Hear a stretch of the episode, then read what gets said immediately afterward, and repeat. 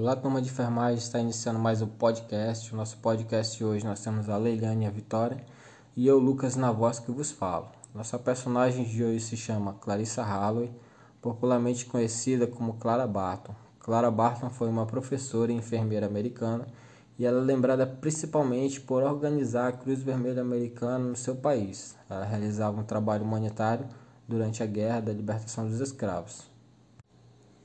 Aos 17 anos, ela já era professora em escolas do Canadá e no estado da Geórgia, e ela era uma excelente professora, porque ela sabia lidar tanto com as crianças bagunceiras, como ela conseguia ganhar o respeito dos meninos. Aos 31 anos, ela abriu uma escola Nova Jess, a primeira escola sem separação de sexos. A escola foi tão bem sucedida que o, o município conseguiu levantar verba né, para construir um novo prédio e depois de construído ela foi substituída né, como diretora por um homem, né, porque eles acreditavam que a direção de uma grande instituição como aquela né, e várias outras é, era grande demais para uma mulher. Posteriormente ela se mudou para Washington, onde começou a trabalhar no escritório de patentes do governo. Era a primeira vez, na verdade, que uma mulher ganhava o mesmo salário de um homem e uma posição de liderança.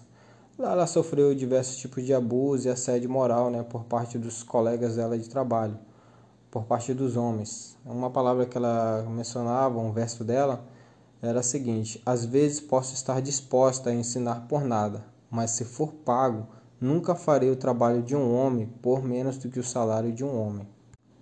Posteriormente, ela foi demitida por conta da sua posição contra a escravidão e após um pequeno confronto perto da casa dela, é, teve muito é, momento de, de sangue durante a Guerra Civil e ela se deslocou até o local né, e ajudou a cuidar de mais de 40 soldados feridos. Aí iniciou o trabalho dela de enfermeira é, e com o fim da guerra ela descobriu também que milhares de, de cartas de familiares desesperados né, eram enviados ao departamento de guerra e eles ficavam sem respostas. Ao observar isso, Clara recorreu ao governo, né, entrou em contato e conseguiu mandar, é, mandar carta para essa, essa família desses soldados. E ela passou todo o verão da vida dela desse período, né, ajudando a identificar e enterrar esses soldados né, mortos em campo. O governo ajudou ela numa ajuda de custo de 15 mil dólares né, para arcar com as despesas do projeto. Né. Ela percorreu todo o país dando palestras e ajudando também a, a, o trabalho né, e o desenvolvimento dele, do projeto.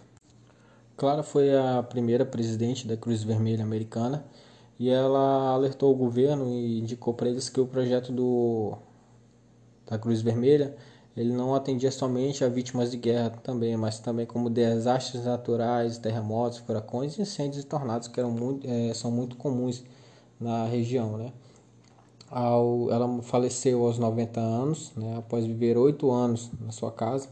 Ela foi obrigada a renunciar e essa é a nossa história de hoje, gente. O, o interessante é que apesar de toda a discriminação, todo o trabalho árduo que ela teve, ela jamais desistiu e ela foi um exemplo de vida. Por quê? Apesar de todo o trabalho que ela teve, a discriminação, como foi dito, entendeu? principalmente por parte dos homens, o preconceito contra as mulheres, ela atuou como enfermeira e ela sempre procurou ter um status, sempre mostrar né, que as mulheres não eram inferiores aos homens, que ela poderia exercer o trabalho, que ela poderia muito mais fazer, ela e outras mulheres dar oportunidade para muitos outros.